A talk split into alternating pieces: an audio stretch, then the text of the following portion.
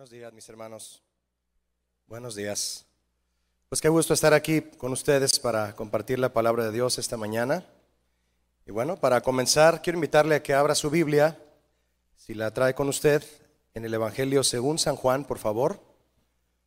Vamos a comenzar eh, leyendo este pasaje en el capítulo 9, si me acompaña. Juan 9, a partir del verso 1. Vamos a leer algunos versículos para comenzar.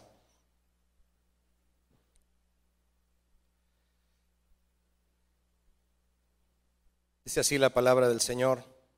Al pasar Jesús vio a un hombre ciego de nacimiento. Y le preguntaron sus discípulos diciendo, Rabí, ¿quién pecó, este o sus padres, para que haya nacido ciego? Respondió Jesús, no es que pecó este ni sus padres, sino para que las obras de Dios se manifiesten en él. Me es necesario hacer las obras del que me envió, entre tanto que el día dura, la noche viene, cuando nadie puede trabajar. Entre tanto que estoy en el mundo, luz soy del mundo. Dicho esto, escupió en tierra e hizo lodo con la saliva y untó con el lodo los ojos del ciego y le dijo, ve a lavarte al estanque de Siloé, que traducido es enviado. Fue entonces y se lavó y regresó viendo. Y quiero comenzar preguntándole, mi hermano, ¿cuántos vinieron la semana pasada a la reunión? ¿Todos aquí? Yo quiero hacerle una pregunta. ¿Dios hace milagros todavía o ya no? ¿Verdad que sí? Dios hace milagros todos los días. ¿Cuántos dicen amén a eso? Todos los días. Ese es el tema que quiero compartir con usted hoy. Y le vuelvo a preguntar otra cosa para ir ah, meditando en lo que la palabra del Señor nos quiere hablar. ¿A usted le gustaría recibir un milagro de Dios hoy? ¿Sí? ¿Cuál es el milagro que usted le gustaría recibir? Piénselo. ¿Cuál es? Hemos aprendido y estamos convencidos por la Biblia, ¿verdad? Y por muchos testimonios que hemos oído y que hemos visto que el Señor sigue haciendo milagros hasta el día de hoy. Y todos lo creemos aquí, ¿verdad? Bueno, muchos lo creen, otros lo dudan, pero lo que importa es lo que dice la palabra de Dios, lo que dice respecto a quién es el Señor. Él es el Dios eterno y creador de todas las cosas, dice Isaías 42. Sus atributos, Él es todopoderoso, Él es clemente, él es justo y misericordioso, dice el Salmo 116. ¿Cómo es Él? Su carácter. Él es fiel y verdadero, dice el apóstol Juan. También dice que Él es amor. Y Hebreos dice que Él es el mismo ayer, hoy y por los siglos. ¿Cuántos dicen amén a esto? Así es. Él hace milagros todos los días. Este es nuestro Dios, mis hermanos, que nos ama, nos sana y nos salva. Dios de obras y proezas inigualables, escribió Moisés en Deuteronomio 3, terrible en maravillas, maravillosas hazañas y hacedor de prodigios, dice Éxodo 15. En Él confiamos, a Él solo adoramos y solo en Él esperamos. Porque separados de Él, ¿qué podemos hacer? Nada podemos hacer. Todo esto, mis hermanos, y más es el Señor. Lo ha sido siempre y lo será por siempre. Amén. Si un milagro es un suceso extraordinario y maravilloso que provoca admiración, sorpresa, que no puede explicarse por las leyes naturales y que se le atribuye la intervención divina, significa entonces que para todo el que cree en el poder inmutable de Dios, los sucesos milagrosos están a la orden del día o deben estarlo. ¿Cuántos saben de lo que estoy hablando? Para todo aquel que cree, los sucesos milagrosos son un asunto cotidiano. Mire, buscando en, internet un poco de información de lo que el hombre ha descubierto de nuestro planeta, planeta Tierra, ah, encontré alguna información, pero pude ver que dicha información, aunque es sorprendente, se limita a la poca capacidad que el hombre tiene para descubrir, comparada con el poder ilimitado que Dios tiene para crear. El poder del hombre es ilimitado, aún solo para descubrir, pero el poder de Dios es ilimitado para crear. Y el hombre anuncia lo poco que ha descubierto de la tierra, pero sin explicar cómo se sostiene a sí misma, o mejor dicho, qué o quién la sostiene, y le da movimiento. Tuve curiosidad y mire, la tierra, con una circunferencia de más de 40 mil kilómetros alrededor del Ecuador, ahí donde está la más ancha parte de la, de la pancita de la Tierra. Bueno, la Tierra gira sobre su eje de rotación a una velocidad de 1670 kilómetros por hora en su eje y no se sale. Al mismo tiempo, gira en una órbita elíptica, elíptica, perdóneme, alrededor del Sol, recorriendo una distancia de 930 millones de kilómetros a una velocidad media de 107.28 kilómetros por hora. Este movimiento constante lo ha hecho durante 4.553 miles de millones de años, edad aproximada de la Tierra, mientras la Luna gira alrededor de la Tierra a un kilómetro por segundo. ¿Hay algún cable o vía sobre la cual la Tierra se apoya para girar con tal exactitud? sin salir de su trayectoria durante tanto tiempo? Si dejara de girar por unos instantes sobre su eje, saldríamos disparados al espacio. Y si saliera unos pocos grados de su traslación alrededor del Sol, moriríamos congelados o calcinados. Malaquías 3.5. Malaquías 3.5, 3.6, mejor dicho. Malaquías 3.6 dice, porque yo, Jehová, no cambio. ¿Qué dice mis hermanos? El, Jehová, el Señor Jehová, perdóname qué, no cambia. Por esto, hijos de Jacob, no habéis sido consumidos, porque yo soy el mismo. ¿Cuándo sean gracias a Él por eso? Que Él es el mismo ayer y hoy. No cambio, dice el Señor. Tan solo esta información básica de la tierra, mis hermanos, me hace llegar a una conclusión. Pero una conclusión no científica porque no soy científico. Ni intelectual porque no, no me creo que ser intelectual. Ni siquiera racional. Porque no sé quién sostiene la, cómo se sostiene la tierra. Mejor dicho, cómo. Sé quién, pero no sé, no sé cómo lo hace el Señor. No tengo una explicación, no la encontré en internet. Llego a una conclusión por asombro y temor. Muchos llegan a conclusiones por conocimiento científico, intelectual o racional. Pero yo llego por una conclusión de asombro y temor. Llego a esa conclusión por asombro y, asombro y temor de que cada día que amanece, mis hermanos, es un milagro. ¿Cuántos lo creen conmigo? Cada día que amanece es un milagro. Ah, sí. A menos que alguien tenga una explicación lógica del por qué durante tantos miles de millones de años, sin ningún apoyo físico, la Tierra sigue en su movimiento original. Cada día es un milagro. No sé cómo, pero amanece. Y no me he congelado ni me he calcinado, ni salgo disparado de la tierra.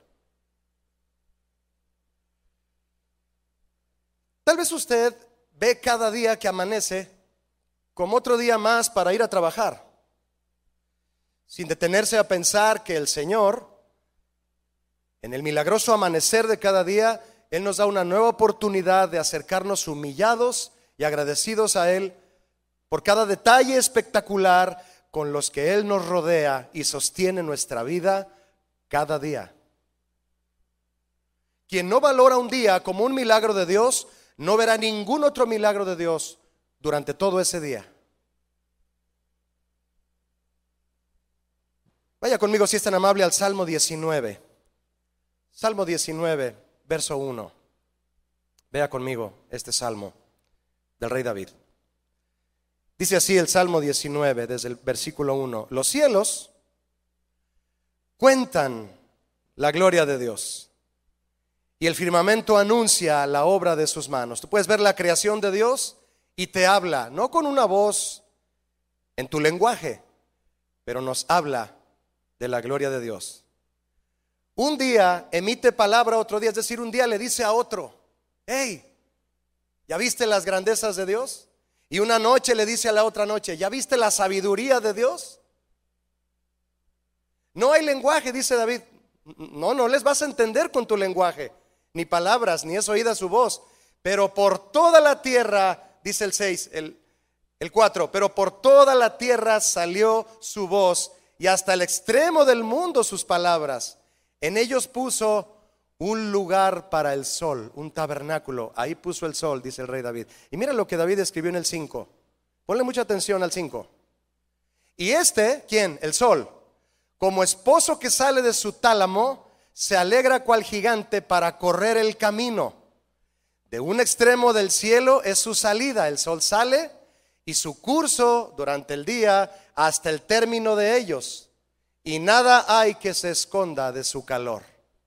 ¿Leyó bien usted? No faltará el astrónomo que diga, David ignoraba que no es el sol el que se mueve, sino la tierra. ¿Qué es lo que se mueve, la tierra o el sol? La tierra. Y David dice, el sol sale y hace su recorrido hasta que termina, todos los días. Cualquier astrónomo podía decir, David no sabía, David ignoraba que no es el sol el que se mueve, es la tierra. Y sí, David lo ignoraba. Pero para creer en la grandeza y el amor del Señor y adorarlo con todo su corazón, David no necesitaba saber de astronomía. Todavía no nacía Galileo. No. Él no necesitaba saber de astronomía para adorarlo con todo su corazón. David no necesitaba de eso, él solo abría sus ojos para observar la belleza de cada día y eso le bastaba para llenarse de fe y exaltar al Señor con sus cánticos, sin saber que el sol es el que no se mueve. Y él decía, mira el sol cómo se mueve. no lo sabía, pero él no cuestionaba eso. Él simplemente daba gracias al Señor por el sol y por cada día y por las estrellas de la noche. ¿Cuántos quieren ser así de sencillos de corazón? Los sencillos de corazón, mi hermano, son los que creen en los milagros de Dios y son los que los experimentan todos los días.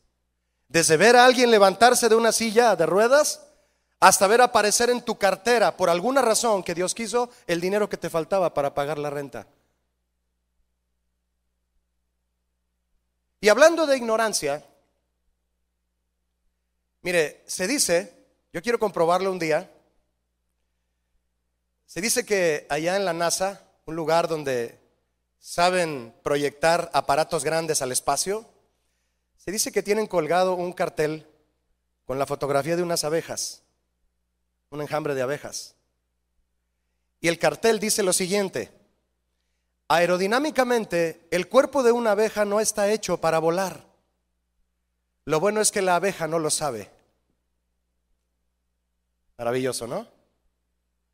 Las leyes de la física dicen que una abeja no puede volar, no debería volar. Un principio aerodinámico dice que la amplitud de sus alas es muy pequeña para conservar en vuelo el peso tan enorme de su cuerpo comparado con sus alas. No, no, no sé cómo vuela, dice el hombre. Y el hombre en sus leyes y razonamientos dice, la abeja no puede volar. Pero la abeja no sabe de física aerodinámica ni de su lógica. No razona nada de eso y de todas formas vuela. ¿Se imagina usted el día que el Señor creó a la abeja? La abejita ve su cuerpo, la panzota ancha y sus alas, y voltea con el Señor y le dice, ¿y así quieres que vuele? ¿Se imagina? Mírame, Señor, mi cuerpo pesa diez veces o más que mis alas. Por puro sentido común, Señor, es obvio que no podré volar. Por puro sentido común, mírame. Pero no fue así. La abeja nunca cuestionó al Señor sobre sus posibilidades de volar. ¿No cree usted que los humanos deberíamos hacer lo mismo? Dejar de razonar y cuestionar el poder, la voluntad y la soberanía del Señor. ¿No cree que deberíamos parar de hacer eso? El Señor creó a la abeja de tal forma que el hombre no puede explicar cómo vuela. Nadie puede explicar cómo vuela y a eso precisamente se le llama milagro. ¿O no? A eso se le llama milagro. Para que haya un testimonio de la grandeza de Dios, se tiene que experimentar un milagro. Y para experimentar un milagro tiene que haber fe. La fe, mis hermanos, es la plataforma de todas las vivencias del cristiano. Habacuc dijo que el justo vive por fe. Lo dijo Habacuc y lo confirmaba en varias veces el apóstol Pablo. Yo le pregunto a usted, ¿tiene algún testimonio usted o tienes algún testimonio que contar de algo que Dios haya hecho en ti? ¿Tienes algún testimonio? La abeja vuela de milagro todos los días.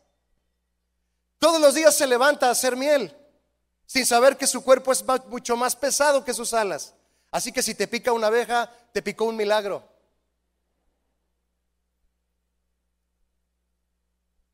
Déjate sentir el veneno ahí en la oreja que se te va a poner así. O la nariz que se te va a poner así también. Qué gran milagro y te vas a ver la nariz así. Quien no cree no tendrá un milagro. Y quien no tiene un milagro no tendrá un testimonio. Y quien no tiene un testimonio no impactará a nadie. A nadie. Tu vida será como la de cualquier ser humano que no conoce a Jesús. Todo lo que la Biblia me dice a mí, mi hermano, que el Señor ha sido, es y será por siempre, sin cambiar nunca. Como dice Malaquías, yo lo creo, dice, yo Jehová no cambio. Yo lo creo, mi hermano. Y lo sé por el amor, la fortaleza y la provisión que Él me ha dado durante más de 40 años desde el día en que Él se manifestó a mi vida. Y si hoy estoy aquí es por los milagros que Él ha hecho en mi vida. ¿Cuántos están aquí también por eso? Hasta hoy. Él ha sido mi salvador, mi consolador, mi proveedor, mi guía, mi fortaleza, mi sanador, mi esperanza y como dijo David, mi seguridad desde mi juventud. Él es todo eso y más. ¿Y yo qué soy? ¿Qué somos, mi hermano? ¿Sabe qué somos? Dice el Salmo 103, verso 14. ¿Sabe lo que usted y yo somos? Salmo 3, 103, perdóneme, verso 14 dice que somos polvo. Diga conmigo, soy. Dígalo bien, dígalo, soy polvo. Y aún así, Él se acuerda de mí. ¿Usted sabía que usted es polvo? Igual que Adán. Somos polvo. Si soy polvo, ¿Cómo podría yo asegurar, apoyándome en mi sentido común, que Dios ya no hace milagros? ¿Cómo podría yo decir, por sentido común, Dios ya no hace milagros? ¿Cómo es posible que yo me atreva a decir eso? ¿Cómo puedo atreverme a comparar la voluntad eterna y soberana del Señor con mi sentido común de polvo? Mi sentido común de polvo. Y decir, Dios ya no hace milagros. A mí, mi hermano, no sea usted, mi sentido común de polvo me dice que comparar mi opinión con la voluntad eterna y soberana sería una insensatez. Si la abeja no antepuso su fisionomía para cuestionar al Señor si podía volar o no, ¿qué me hace pensar a mí que el Señor ya no hace milagros? Si hasta el día de hoy todas las abejas vuelan.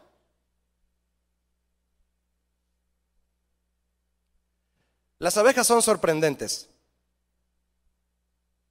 Le debería haber puesto a este, a este sermón el tema como tema, las abejas no pueden volar, ¿verdad?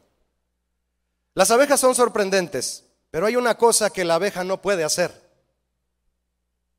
No puede decir que sus alas son la razón por la que vuela.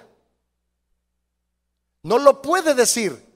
No puede decir que sus alas son la razón por la que vuela. Y si la abeja pudiera razonar sensatamente diría, cada día que me levanto a volar, soy un milagro de Dios.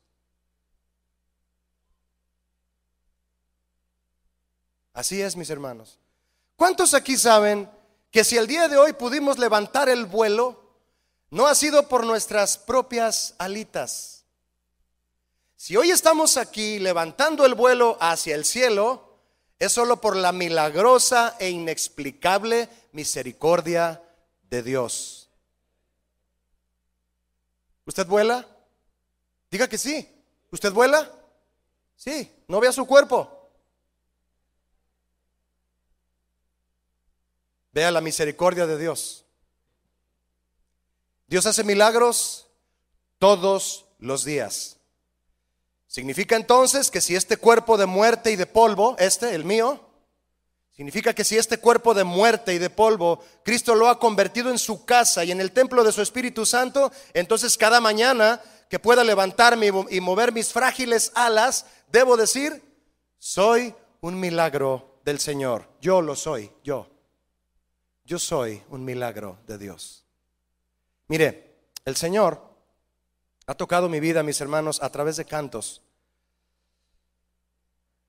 El primer día que yo llegué a una iglesia, lo que tocó mi corazón, obviamente fue el Señor, pero a través de un canto. Yo tengo un amigo que me ama, era ese canto. ¿Lo recuerdan ustedes? Junto con todo el popurrí de allá en el cielo, allá en el cielo, no habrá más llanto ni más tristeza. Y yo dije, ¿qué es esto? Y tocó mi corazón. Uno de los cantos que tocó mi corazón un tiempo e inmediatamente que yo estaba eh, preparando esto, vino a mi mente rápidamente, rápidamente. Lo recuerdo bien, en los años ochentas me dejó grabadas las cuatro palabras principales del coro. Y déjeme decirle que mi papá, cuando vivía y se convirtió a Cristo, él también se identificaba también con esta canción. Mi papá, quien por cierto, cuando el Señor lo tocó después de haber sido un alcohólico, dejó el vicio tan milagrosamente como si jamás lo hubiera probado. Y le gustaba cantar el coro de esta canción igual que a mí. La canción dice, hay momentos cuando pienso, ¿qué has visto en mí, oh Señor? Yo no soy lo que esperas de mí, pero cuando tu mano me das, me levanto y sano. Fui movido por el amor que sientes para mí. Yo, perdido en el mundo, me hallé destinado a morir, pero Cristo hizo un plan para mí y oyó mi llorar. Y en respuesta a la oración, cesó mi dolor y los días que vivo son para Él. Y el coro dice, soy un milagro, Señor. Soy un milagro, Señor. Soy un milagro, Señor. Solo por ti. Por el resto de mis días, yo te alabo, Señor. Soy un milagro, Señor solo por ti. ¿Cuántos milagros de Dios hay aquí? Dios hace milagros todos los días. Hay una abejita que anda volando por ahí en el cunero. Es el hijo de unos amigos muy queridos de aquí de la iglesia. A su mamá los médicos le dijeron hace tiempo que era casi imposible, me dice ella, casi imposible que pudiera tener hijos. Que intentarlo era muy riesgoso. Su esposo se llama Germán. Y ella, quien por cierto se llama Sara, qué diosidencia, ¿verdad? Lea Génesis para que me entienda, ¿bien? Ellos adoptaron a un bebé, adoptaron a un niño a quien amaron mucho, porque por cuestiones legales les fue retirado, se los quitaron. Y creo que usted puede imaginarse lo que eso duele, ¿verdad? ¿Puede imaginarse lo que duele? Que te digan, no puedes quedarte con el bebé y te lo retiren. Imagínese. Pero el Señor, que creó el cielo y la tierra y que evita que cada día se salga de su órbita, mientras le da el poder de volar a las abejas todos los días, quiso que ella quedara embarazada y tener su bebé en plena pandemia del 2020. Y ahí anda la abejita en el cunero, zumbando. Tiene dos años y se llama Noé. Amén. Así es, el Señor hace milagros todos los días. Y cuando Él quiere, si en plena pandemia lo quiere hacer, te lo va a hacer. Y cada vez que yo veo al niño, mi hermano, de corazón se lo digo, no puedo evitar llegar a una conclusión en mi mente. Ese bebé es un milagro de Dios. Porque Dios hace milagros todos los días. ¿Quién dice amén a eso? Mire, y es por eso que el panal va a crecer más. Y en tres semanas nace la otra abejita. de Germán y Sara en tres semanas. ¿Qué tal? El cordón umbilical, el cordón umbilical debe tener dos arterias y una vena de la madre hacia el bebé para que el bebé sea completamente formado y alimentado. El cordón de Sara solo tiene una vena y una arteria. No debería formarse el bebé con normalidad. Y el bebé está completo, sano y perfecto. ¿No? Dios hace milagros todos los días. Aún en esas condiciones inexplicables, el bebé viene completo y sano. Mis hermanos, negar que el Señor hace milagros no es algo nuevo. Personas que niegan que Él hace milagros no es algo nuevo. En tiempos de Jesús, los fariseos, privados de la revelación de Dios y de la llegada del Mesías, por anteponer sus ideas, su sentido común, sus opiniones, sus costumbres e, e intelectualismo a las profecías fieles, estaban cada vez más ciegos a los planes y a la voluntad de Dios para el pueblo de Israel. Y muchos en Israel vivían una religiosidad contaminada. No necesitaban el Facebook o el YouTube para contaminar a la gente, lo hacían enseñando estos líderes, quienes en lugar de buscar al Señor y su revelación para dar a conocer a Jesús y reconocerlo a Él, anteponían sus opiniones y las imponían, confundiendo cada vez más a la gente respecto a la veracidad de Jesús y las señales que hacía. Vaya conmigo otra vez a Juan 9, el texto que usted leyó conmigo al inicio. Juan 9, acompáñeme, verso 1. Nuevamente vamos a leerlo, dice lo siguiente, al pasar Jesús vio a un hombre ciego de nacimiento y le preguntaron sus discípulos, diciendo, rabí, ¿Quién pecó? ¿Este o sus padres para que haya nacido ciego? Mire mi hermano, al ver este hombre, o a este hombre mejor dicho, y su condición, ¿qué fue lo primero que pasó por la mente de los discípulos? ¿Ya vio lo que pasó primero por su mente? La perspectiva de los discípulos consistió en la búsqueda de la razón por la cual aquel hombre sufría de ceguera sin dar lugar a ninguna posibilidad de solución para su condición. Está ciego y ni modo. Porque está ciego, hay que buscar una causa, hay que buscar una razón. Tal vez estaba enfermo, una enfermedad congénita que le provocó la ceguera. Ah, ok. No, pues quedó ciego. ¿Está bien? Quien abraza la idea de que el Señor ya no hace milagros, no le queda más que enfocarse en la razón natural de la condición humana. Así está, y así es, y así se quedará. ¿Y qué solución puede ofrecerle al que anhela un milagro? El que abraza la idea de que Dios ya no los hace. ¿Qué solución le puede ofrecer? ¿Conmiserarse? ¿Darle palmadas en la espalda? Lo cual está bien, pero somos nosotros los que decidimos si esta persona se quedará así o el Señor es quien lo decide. ¿Me ayuda, por favor? Sí, son las leyes humanas las que deciden que la abeja vuele o el Señor que la creó.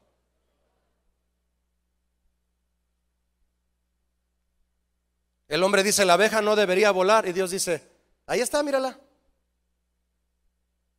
Quienes se resignan y se enfocan solo en buscar la razón natural de la condición de una persona y dudan o niegan que un milagro pueda suceder, no solo se privan de ver milagros, pierden la fe por la cual se recibe la salvación y pierden la oportunidad de ser instrumentos milagrosos del poder de Dios. Verso 3, si me acompaña, verso 3 de Juan 9. Respondió Jesús, no es que pecó este. Esa no es la razón ni sus padres.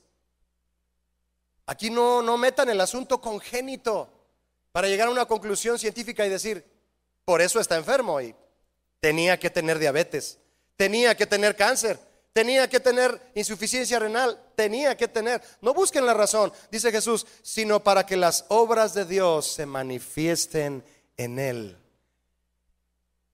Jesús dice, no es la razón lo que importa, ni el buscar una explicación. Lo que importa es el propósito que Dios tiene en una situación en la que el hombre le es imposible dar una solución. Y esas son las situaciones que el Señor elige en su soberanía para realizar milagros. Jesús dijo en Lucas 18, 27, lo que es imposible para los hombres es posible para Dios. Así de sencillo lo dijo. Verso 6 de Juan 9, si me acompaña. Verso 6. Dicho esto, Jesús escupió en tierra, hizo lodo con la saliva y untó con el lodo los ojos del ciego y le dijo, ve a lavarte en el estanque de Siloé, que traducido es enviado. Fue entonces y se lavó y regresó viendo. El Señor, por su gracia, permite que sus milagros ocurran a través de una interacción con aquellos que desean recibirlos. ¿Cuántos desean un milagro de Dios? El Señor permite que sucedan, mi hermano, con una interacción contigo. Tú me muestras tu fe y tu obediencia y yo me encargo de lo imposible. Tú me muestras tu fe y tu obediencia y yo me encargo de lo imposible. Y no cuestiones mis métodos, porque por eso se llama milagro. Aquel ciego con la cara llena de lodo, trastabillando en el camino y muy probablemente y para muchos haciendo el ridículo en cada paso que dio hasta llegar al estanque, entregó toda su fe y toda su obediencia. En ningún momento se rehusó. ¿Qué me estás poniendo, Jesús? ¿Qué ridiculez es esta? ¿Cómo que lodo con saliva? ¿Cómo te atreves? Entregó toda su fe y obediencia. El cristiano que comience, mis hermanos, a afirmar que Dios ya no hace milagros, le abrirá grandes grietas a su fe. Y sin fe, ¿qué bases tendrá para obedecer a Dios? Porque la obediencia, mis hermanos, a Dios es impulsada por la fe en Dios. ¿Cómo vas a obedecer a alguien en quien no confías? En el momento en que empieces a desquebrajar tu fe, vas a empezar ese día a desobedecer a Dios. ¿Dónde vamos a terminar? Y para perder la fe, mis hermanos, se comienza dudando. La duda le hace grietas a la fe. De inmediato las personas que sabían que era ciego comenzaron a cuestionarlo. Vea conmigo si es tan amable el verso 10. Comenzaron a cuestionarlo. Dice el verso 10 de Juan 9. Y le dijeron, ¿cómo te fueron abiertos los ojos? Respondió él y dijo, aquel hombre que se llama Jesús hizo lodo, me untó los ojos y me dijo, ve al Siloé y lávate. Y fui y me lavé y recibí la vista. Sencillo, ¿no? Sencillo. Mira, mi hermano, los testimonios más sencillos de contar suelen ser los más sorprendentes pero también los más difíciles de creer para aquellos que constantemente cuestionan el poder de Dios y buscan una explicación del suceso al que se niegan a llamarle milagro. El blanco preferente de Satanás para atacar en la vida de los hijos de Dios es su fe. Si algo quiere destruir Satanás en ti, mi hermano, es tu fe. Y él encontrará mil maneras para resquebrajar, resquebrajar tu fe y convencerte de buscar una explicación, de bajar tus manos, de abrir tus ojos a la filosofía y razonamiento humanos, dejar de adorar al Señor y comenzar a cuestionarlo.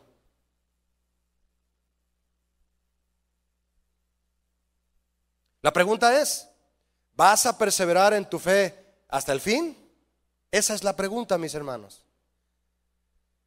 Los fariseos Muchos judíos en este mismo suceso y otros incrédulos interrogaron al ciego que había sanado de forma insistente, insistente, insistente. Querían convencerlo de que no era cierto que había recibido un milagro.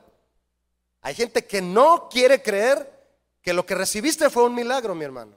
Así como muchos maestros lo hacen hoy con nuestros hijos en las escuelas. Así como lo hace el orgullo gay. No quieren enseñar, quieren imponer, ¿cierto o no? ¿Qué quieren hacer con nuestros hijos? ¿Enseñarles? No, les quieren imponer. Quieren meter la mano en sus cerebros y cambiarles la ideología. Pero es triste, mis hermanos, que esto pueda llegar también a suceder dentro de las iglesias. Se cambia la doctrina de la fe en Dios por la imposición de ideologías humanas. En los versos siguientes que usted puede leer, yo solo voy a leerle algunos, le preguntaban al ciego que sanó cosas como, dinos de nuevo quién te sanó y cómo lo hizo. Y les volvía a decir la misma historia del, del, del verso 11. Se los volvía a decir una y otra vez. Y le vuelven a preguntar, ¿qué dices tú del que abrió los ojos? Y le volvían a preguntar, insistiendo, ¿por qué les tuvo que explicar tres o cuatro veces en el capítulo y se negaban a creerle? No te creemos, llama a tus padres para preguntarles si realmente era ciego. Y otra vez le preguntaron, ¿qué te hizo y cómo te abrió los ojos? Y otra vez lo mismo. Y lo mismo del verso 11. Y volvía a lo mismo, el ciego sanado. Y volvía a decirles lo mismo. Cuestionar, dudar, dejar de creer y negar los milagros de Dios es una aseveración delicada y peligrosa, más de lo que usted y yo nos imaginamos, mi hermano. No es solamente decir, yo no creo en milagros. Ah, ¿no crees? Ah, está bien. No, es más delicado y profundo de lo que usted y yo nos imaginamos, ya que prácticamente equivale a cuestionar, dudar y dejar de creer en Dios mismo.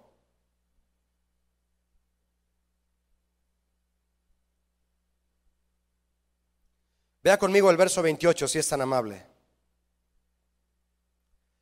Y le injuriaron. ¿Ya vio? Le injuriaron y dijeron, tú eres su discípulo. ¿Cuántos son discípulos de Jesús aquí?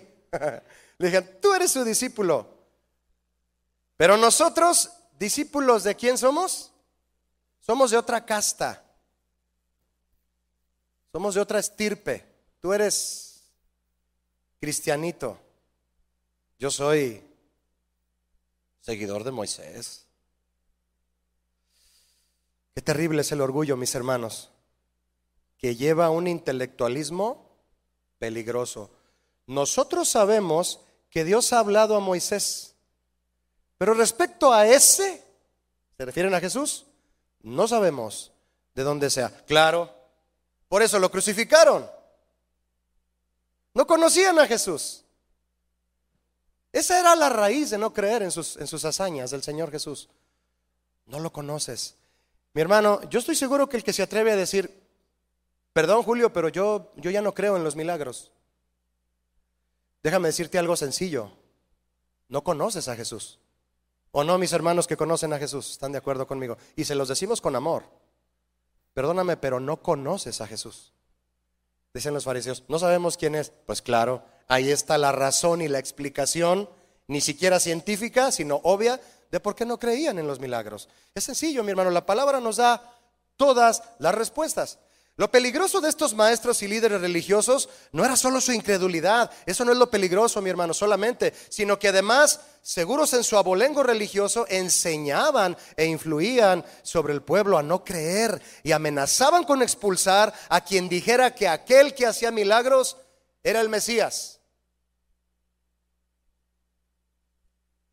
El final de la fe llega cuando el temor que debe tenérsele a Dios, ahora se le tiene al hombre. Ahora es el hombre el que marca la pauta. Ahora es el hombre el que dice si hay milagros o no. Ahora es el hombre el que dice Dios hace esto y esto ya no lo hace. Ahora es el hombre el que quiere asegurar a fuerzas la abeja no puede volar.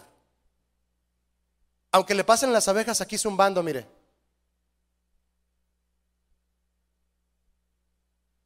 ¿Recuerda usted el consejo del pastor Chuy de la semana pasada? Se lo voy a recordar.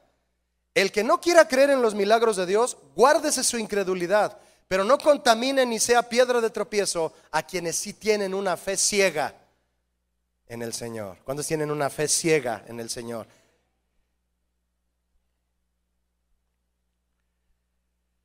Los fariseos declararon que Jesús era farsante y pecador en versículos más adelante. Y a ese grado, mi hermano, llegan hoy quienes dejan de creer en su misericordia. Porque eso es dejar de creer en los milagros. Dejar de creer en los milagros es dejar de creer en la misericordia de Dios, que es para siempre. Su misericordia es... ¿Hoy hay misericordia de Dios aquí? Verso 24, ¿me acompaña? Entonces el ciego que era, que había sanado, respondió y dijo, sí, bueno, si es pecador, no lo sé. No lo sé. Una cosa sé, que habiendo yo sido ciego, ahora veo. ¿Cuánto sabes tú, mi hermano? ¿Qué profesión tienes? ¿Astrónomo? ¿Ingeniero? ¿Arquitecto? ¿Cuánto sabes? Yo solo sé una cosa, que yo era ciego y ahora eso es lo único que me gusta razonar.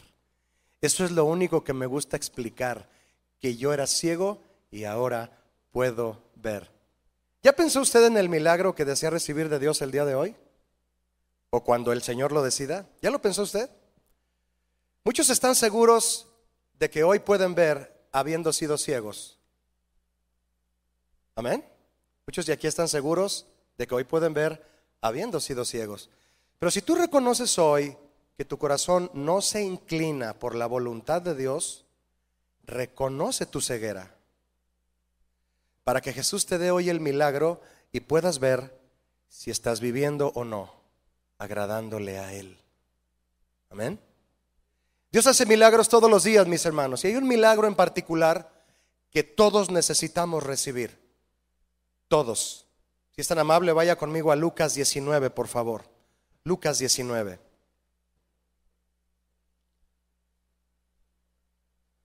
Verso 5. Es una historia que usted va a reconocer de inmediato. Y que estoy seguro que si usted llegó a estar en la iglesia infantil, se va a acordar de este personaje. Lucas 19, 5 dice lo siguiente.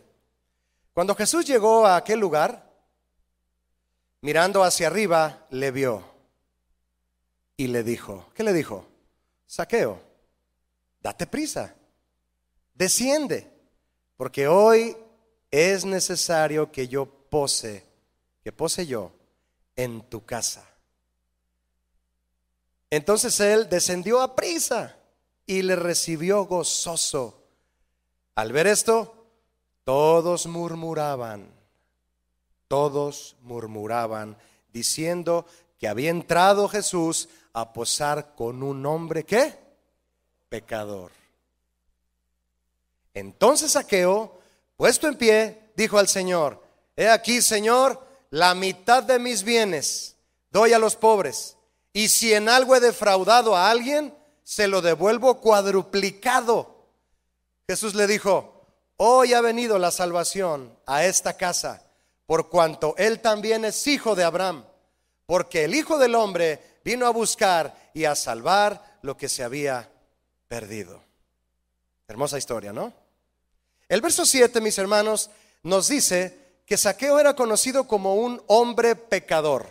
¿Lo vio usted? Que decía, murmurando, decían un hombre pecador. Bien, el adjetivo pecador es una carpeta que contiene el expediente de un sinnúmero de faltas, tranzas, robos, extorsiones, traiciones, ofensas y actos deliberados contra muchas personas que Saqueo cometió. De hecho, se podía haber llamado saqueo con ese, del verbo saquear. Yo saqueo.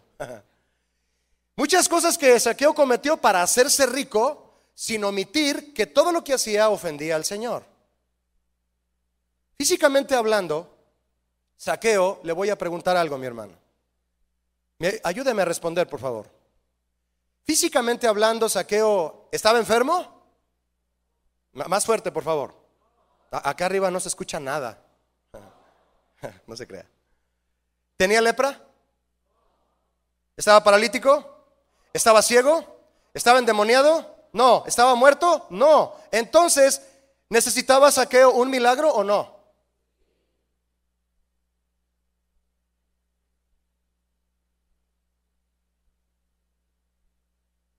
¿Sí? Sí necesitaba un milagro. ¿Qué pasó después que Jesús lo visitó y habló con él? Verso 8, eso fue lo que pasó después de que habló con él. Porque mire, del verso 7 al 8, mi hermano, hay un tiempo largo. Jesús se metió a comer, lo atendieron, platicaron, se pasearon en el patio de la casa de saqueo, con las manos hacia atrás, platicando. No, no, no, le habló la palabra. Porque en el 8, no nada más porque Jesús entró a su casa ya sucedió esto. No, Jesús le habló. Hubo un lapso de tiempo muy considerable ahí. La historia no lo dice.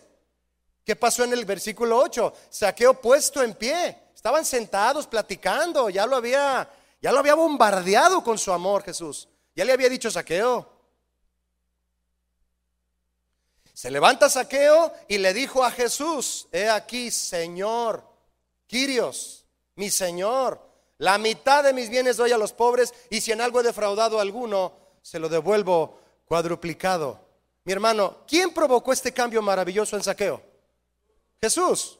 Ahora le pregunto, ¿cuántos de ustedes creen que lo que le ocurrió a Saqueo fue un milagro?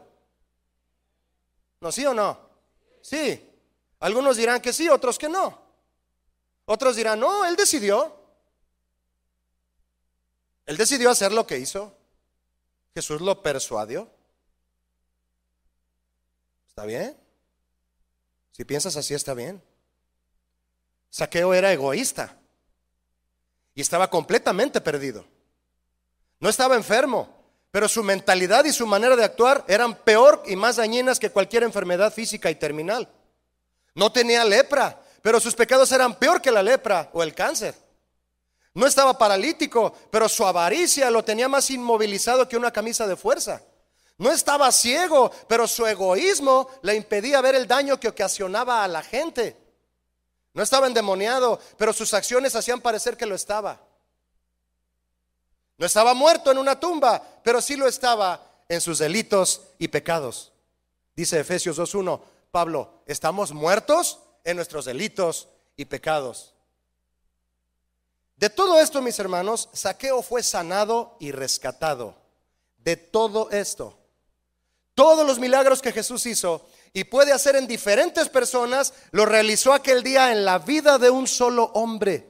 Todos a la vez. De todas aquellas enfermedades físicas de las que Jesús sanó a muchas personas, de todas ellas Jesús sanó a Saqueo. En su alma, en su mente y en su corazón. ¿Quién puede hacer eso?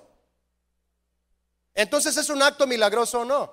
Porque es inexplicable y solo se le atribuye a Jesús. Después que Saqueo se levantó a vivir y demostrar. Repito, se levantó a vivir y a demostrar el milagro que Jesús hizo en él. Jesús le dijo en el verso 9, véalo por favor conmigo. ¿Qué le dijo en el verso 9?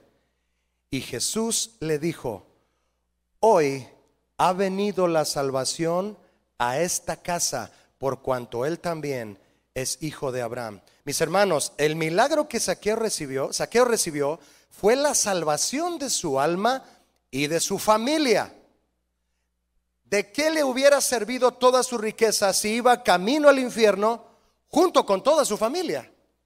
La salvación vino a su casa. Por cuanto él también es hijo de Abraham. ¿Qué significa eso? Jesús sabía lo que la gente hablaba de saqueo, juzgando que no era digno de que Jesús lo visitara. Pero Jesús visita a todos. ¿Lo visitó a usted? Dice Apocalipsis 3:20 que Él está tocando a la puerta y llama todos los días, como de cambaseo. ¿Quién es Él para hacer eso? Y el que abre la puerta, entra con Él y cena con Él y el que está dentro cena con Jesús. ¿Cuántos ya están cenando con Jesús? Él visita a todos, a todos los que abran la puerta de su corazón y le permitan realizar en sus vidas el milagro sorprendente de la salvación. Ah, sí.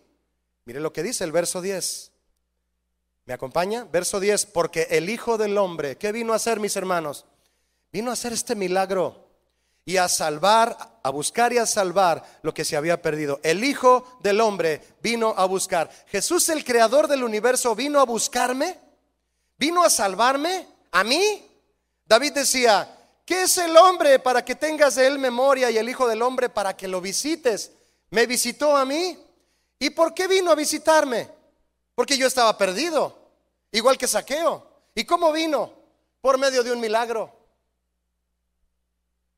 que hasta la fecha muchos no quieren creer aún. Y encima de no creerlo, se atreven a asegurar por su sentido común que no hay forma de que un óvulo sea fecundado sin la intervención de un varón que aporte el espermatozoide. Y se burlan del milagro de Dios que envió a su Espíritu Santo a cubrir a María para que ella recibiera en su vientre al Salvador, que más tarde iría a visitar a la casa de Sateo, Saqueo, perdóneme, y hace 42 años vino a la mía. ¿Ya fue a la suya? ¿Ya visitó tu casa? Mis hermanos, ¿cuál es el milagro que Saqueo necesitaba y recibió de Jesús? El que todos necesitan hoy. Y lo puedes recibir, lo podemos recibir si clamamos a Dios por ese milagro. Si yo lo invitara a usted a pasar al frente o a ponerse de pie, si está enfermo y quiere un milagro de Jesús, ¿por qué se levantaría o pasaría usted al frente? ¿Hepatitis? ¿Cáncer? artritis, enfermedad renal, diabetes. ¿Por qué se levantaría usted y pasaría al frente? Por supuesto que el Señor puede sanarnos de todo eso. ¿Quién dice amén aquí? Pero si usted no padeciera ninguna de estas cosas, entonces usted no requiere de ningún milagro en su vida. ¿Sí o no?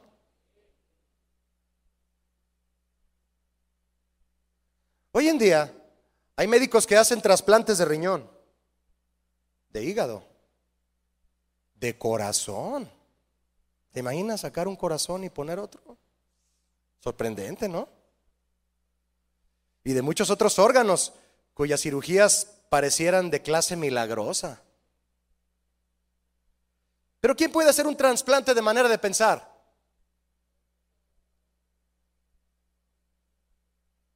ni trasplantándome el cerebro.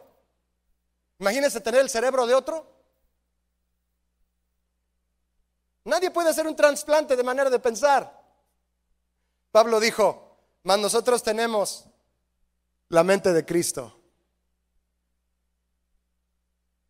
El egoísmo, la avaricia, la envidia, la amargura, la inmoralidad, el adulterio, la violencia verbal, ¿No son acaso, mi hermano, enfermedades de las cuales necesitamos sanar?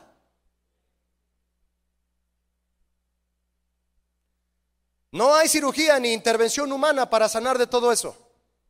Pero la palabra de Dios sí puede intervenir milagrosamente, porque penetra donde ningún médico puede hacerlo, en la mente y el corazón, discerniendo y encontrando la raíz del problema humano hasta sanar el alma y salvarla de la muerte. ¿No es acaso eso un milagro? ¿Ser salvado de la muerte como Lázaro?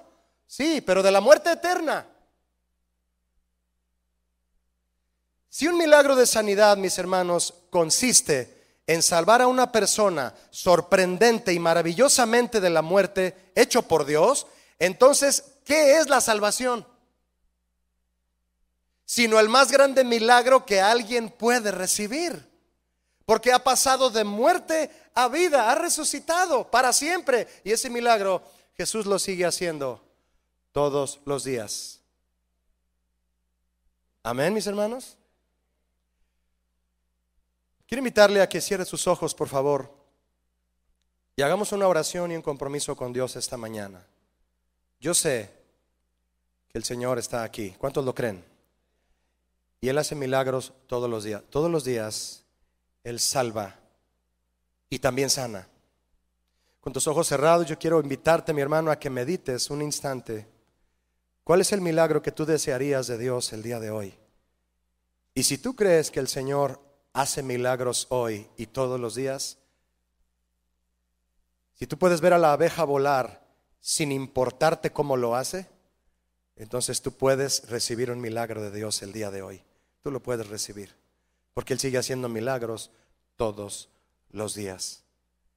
¿Por cuál milagro tú te pondrías de pie para decirle, igual que saqueo, Señor, este es mi milagro, este es el que yo deseo? Cada quien, el que lo crea, el que quiera decirle al Señor, Señor, me pongo de pie para pedirte este milagro en mí. Ayúdame. Cuando puede levantar su voz y decirle, ayúdame, Señor, ayúdame. Como aquel centurión, Ayúdame, Señor. Ven y sana a mi siervo. Como aquella mujer. Jesús, ayúdame. Sana a mi hija. Como todos aquellos que se acercaron, como aquella mujer que corriendo, no solo levantándose, quiso tocar el borde del manto de Jesús. ¿Tú quieres alcanzarlo a Jesús? Él está aquí. El borde de su manto alcanza para todos aquí. Cubre este lugar. Dice Isaías que sus faldas llenan el templo. Tú puedes tocar el borde del manto de Jesús esta mañana. Pero yo te pregunto, mi hermano, ¿cuál es el milagro que quieres recibir del Señor? Pídeselo ahora y vamos a orar por todas las cosas que el pueblo de Dios necesita hoy, porque el Señor puede hacer milagros este día. Solo dale toda tu fe y toda tu obediencia. Padre bendito, esta mañana te damos gracias con todo nuestro corazón, Señor. Estamos tan agradecidos contigo, Señor, de que tu palabra y aún los descubrimientos que el hombre ha hecho, de los cuales no tiene una explicación en la mayoría de ellos, Señor, nos hacen darnos cuenta que los milagros están frente a nosotros cada instante que pasa, Señor.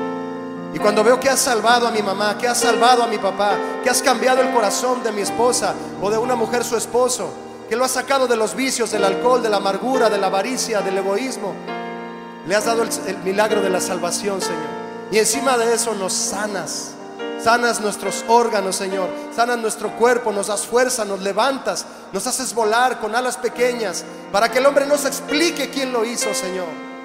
Y para que te den gloria a ti y no al hombre.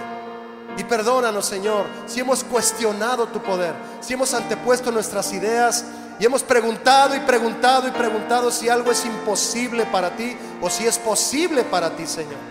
Esta mañana, Señor, nos humillamos delante de ti. Nos entregamos con toda nuestra fe y con toda nuestra obediencia para decirte, Señor, tú eres Dios de proezas y eres Dios de milagros.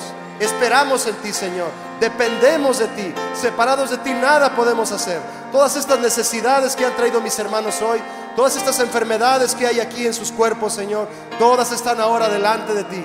Y creemos en tu poder maravilloso que puede derramarse en esta mañana, Señor, y sanar los corazones, y sanar los cuerpos, sanar las almas, salvar los corazones de la muerte eterna.